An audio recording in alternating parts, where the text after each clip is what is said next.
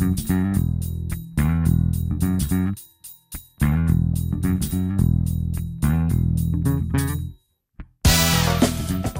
Descartes, afinal, não era apenas filósofo, o professor José Barata Moura. Mas o Descartes também se interessou por coisas da medicina e do, É. e do corpo humano, e é que nesse aspecto é, sem ser porventura a cabeça enciclopédica do Aristóteles no, no tempo dele, Sim. mas seguramente. Que são uns bons séculos mais tarde.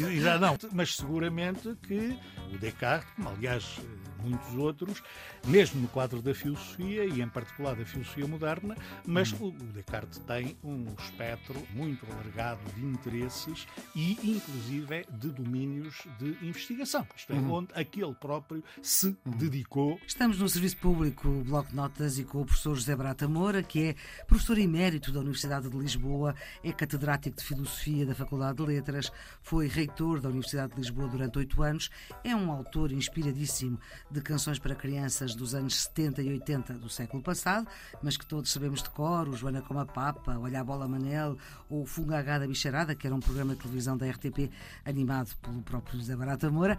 É político, é militante comunista, foi mandatário da campanha presidencial de Francisco Lopes há quase 10 anos e as eleições presidenciais estão aí. Tem uma vastíssima obra publicada desde os anos 70 até agora. Muito agradeço, professor, a sua disponibilidade para esta ajuda. Vamos falar de Descartes. E não podemos fugir ao lugar comum, porque é a primeira coisa que pensamos quando pensamos em René Descartes, que é um filósofo francês que nasceu em 1596, já no finalzinho do século XVI. Todos pensamos naquela expressão penso, logo existo. O que é que temos aqui, concretamente, professor José Barata Mora? Aí está tudo, mas aí não está o começo. O começo é uma coisa que também toda a gente sabe, pelo menos de nome, que é a questão da dúvida. Uma dúvida que no Descartes, para eliminar outras dúvidas, é uma dúvida que é metódica e é transitória. O que é que isto significa?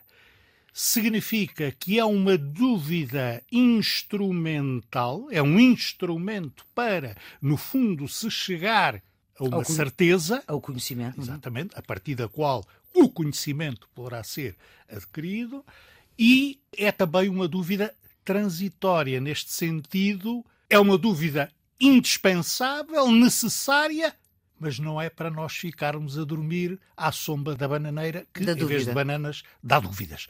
No caso do Descartes, temos, não como algumas pessoas dizem, um ceticismo, não é verdade? Mas um momento de dubitação como constitutivo do caminho para o saber. Porquê é que é preciso duvidar? Vamos ver, o homem tinha a mania de ver problemas em todo lado. Reparem, no E caso, tinha, no ca- tinha, ele via. Eh, Não tinha, tinha, mas com uma outra intenção. É que por detrás de- da dúvida, o que é que está?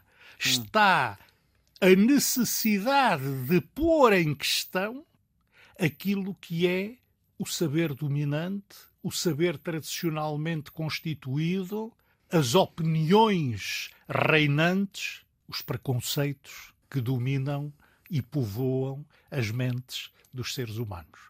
E, por conseguinte, este instrumento da dúvida vai ser uma forma de contrariar essa aceitação passiva e imediata E a da- crítica, e a crítica, ou exatamente, seja, sem crítica. sem crítica, sem exame. Portanto, todo o processo e todo o programa de Descartes é, nesse sentido, também um programa crítico, um programa de exame. Pôr em crítica para chegar aonde? E é aí que vamos parar ao, ao, ao cogito, ao, ao penso logo existe. Para chegar aonde? Para o Descartes, chegar a uma plataforma que não comporte qualquer possibilidade de dúvida. Tecnicamente, isto diz-se que se chegue a uma situação apodítica, não é? em que não, pode, não se pode duvidar. Uma situação, desculpe. Política. Estou- Apodítica. A política. Estou a usar esta terminologia complicada. Sim. Vamos ver se eu me consigo fazer entender, entender, claro mas também é importante que as pessoas, e sobretudo quem por isto se interessar, enfim, se vão treinando, habituando, aprendendo, no fundo, àquilo que é uma linguagem, de alguma maneira, técnica. Mas claro, atenção, da filosofia, isto, isto, claro. sim, mas isto não é próprio da filosofia. Quer dizer, qualquer saber, desde a Tem uma- jardinagem à marcenaria, passando por tudo o que queiram imaginar, nós encontramos aí tecnicidades de linguagem. Portanto, é dizer, Não é a política. Não, é a política. Isto é, no sentido de que não se pode duvidar. E então é aí que ele eh, chega a esta situação. Aconteça o que acontecer. Mesmo que eu não tenha corpo, mesmo que Deus seja mentiroso e enganador, ou que haja por aí um gênio maligno que nos atrapalhe, de que é que eu posso estar indubitavelmente certo? De que penso. E é depois, a partir dessa certeza do pensar, pensar. e do critério que permite chegar a essa certeza, entram aqui outros palavrões que também são conhecidos, a evidência, Sim, as ideias as claras e distintas, distintas. etc. Portanto, é a partir desta aparelhagem a que se chegou, saindo e enfrentando as marés e as ondas da, da dúvida, que o Descartes depois entende encontrar a plataforma a partir da qual o saber há de constituir-se, desenvolver-se e formar-se. E ele cria um sistema, digamos assim. Ele cria um sistema pa- para pensar. Não, ele cria um sistema para pensar, porque no caso do Descartes também, o que não é ideia virgem nem no século XVII, nem na nossa eh, tradição cultural, remontando mesmo ao primórdio dos gregos, século VII antes da nossa era, a questão do sistema é, no fundo, a questão da racionalidade. Isto é, que o mundo tem uma ordem, uma concatenação, uma estrutura que nós podemos conhecer ou não conhecer, mas pela qual nós temos que perguntar para chegar a algum lado. Exatamente. Portanto, portanto, a questão do sistema, e no caso do Descartes, a questão do sistema não é apenas uma questão de dizer, ah, eu compus uma obra que tem ali umas chavetas perfeitas em que tudo se corresponde. Não. Por detrás desta ideia de sistematicidade está uma ideia de razão, mas de razão enquanto estrutura articuladora de uma multiplicidade numa unidade. Mas, professor José Brata Moura, porquê é que se diz que Descartes é o pai, ou é chamado o pai da filosofia moderna? Sim, isso é uma, é uma expressão, o Hegel já utilizava nas lições do Hegel sobre a história da filosofia, aliás, dizendo o Hegel que ele é o pai do idealismo moderno, o que, eh, sob certos aspectos, está. Ele, eh, Descartes. ele, Descartes. Está perfeitamente eh, correto, embora esse outro tema também é muito interessante.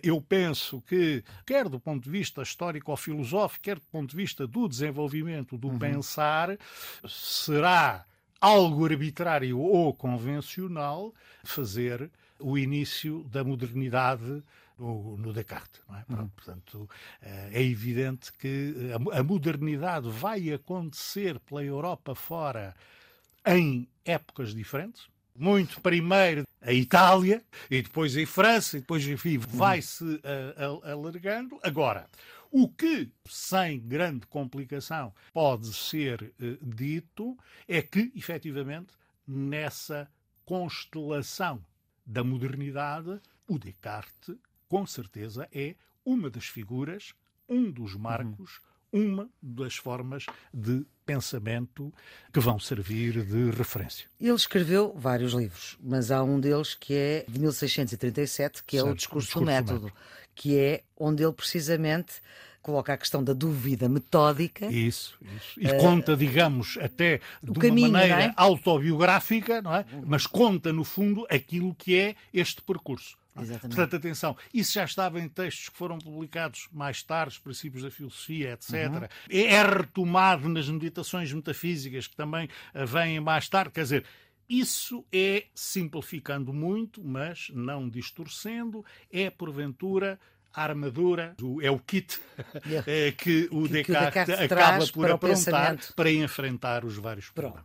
Pronto. A, vida dele foi marcada também pelo momento histórico que se vivia, que tinha que ver também. eh, As guerras, ele, eh, ele, ele enfim, te- terá tido uma licenciatura eh, em Direito, salvo em Poitiers, é? mas ele também teve mas não serviço exerceu. militar de campanha, não é? No caso da, da, da Holanda e episodicamente na, Uhum. na Alemanha, penso eu, e depois eh, uma atividade, eh, digamos, de escritor, de experimentador, aquela famosa anedota de quando alguém o visitou na Holanda e que pediu para ver a biblioteca, o Descartes terá mostrado uma sala onde numa mesa estava um animal que ele ia escortejando para fazer uma análise da, Do animal? da, da, Pois, da- ele era- estrutura do animal. Mas, Ele era mas, físico e matemático. também, sim, também, sim, não é? Eh, Digamos, isto pode ser importante para um dos aspectos, nesse particular, muito relevante, é o passo que o Descartes permite dar no quadro de uma eh, geometria analítica ou do quadro de uma geometria aritmetizada, Uhum. isto é, a possibilidade de converter em, em número e em Uhum. aritmética aquilo que habitualmente eram as representações Dessa. das figuras e, digamos, esse outro instrumento é, extremamente este- importante que é as, as coordenadas, que, que é o que vai permitir. Não haveria gráficos, não é? Exatamente. Mas o Descartes também se interessou por coisas da medicina e do, e do Uhum. corpo humano, e é que nesse aspecto é, sem ser porventura a cabeça enciclopédica do Aristóteles no, no tempo dele, Sim. mas seguramente. São que- uns bons séculos que- mais tarde. Não, mas seguramente que o Descartes, como aliás eh, muitos outros, mesmo no quadro da filosofia e em particular da filosofia moderna, mas o, o Descartes tem um espectro muito alargado de interesses e inclusive de domínios de investigação. Isto é, onde aquele próprio se dedicou eh, com observações, com reflexões depois construídas sobre essas eh, observações e de que, numa larga medida, parênteses, coisa que infelizmente eh, em relação a alguns períodos aos gregos, por exemplo, a gente às vezes enfim, tem uma parte ínfima daquilo que nós sabemos que eles escreveram, porque outros disseram que eles tinham escrito e eventualmente tinham lido essas obras, mas não chegaram até nós. Mas no, no caso do Descartes, esse acervo textual, mesmo em forma de apontamentos, existe e, E é reconhecido. digamos, conhecido, enfim, desde a famosa edição do Adam e do Tannery, no no princípio do século XX. Ficamos agora por aqui, voltaremos a Descartes amanhã em mais um episódio do Serviço Público Bloco de Notas da Antena 1, que já sabe está sempre em podcast e que é uma ajuda para os alunos dos últimos anos do secundário, mas também para quem quer saber mais. A produção é de Ana Fernandes, os cuidados de emissão de João Carrasco. Então, até amanhã. Música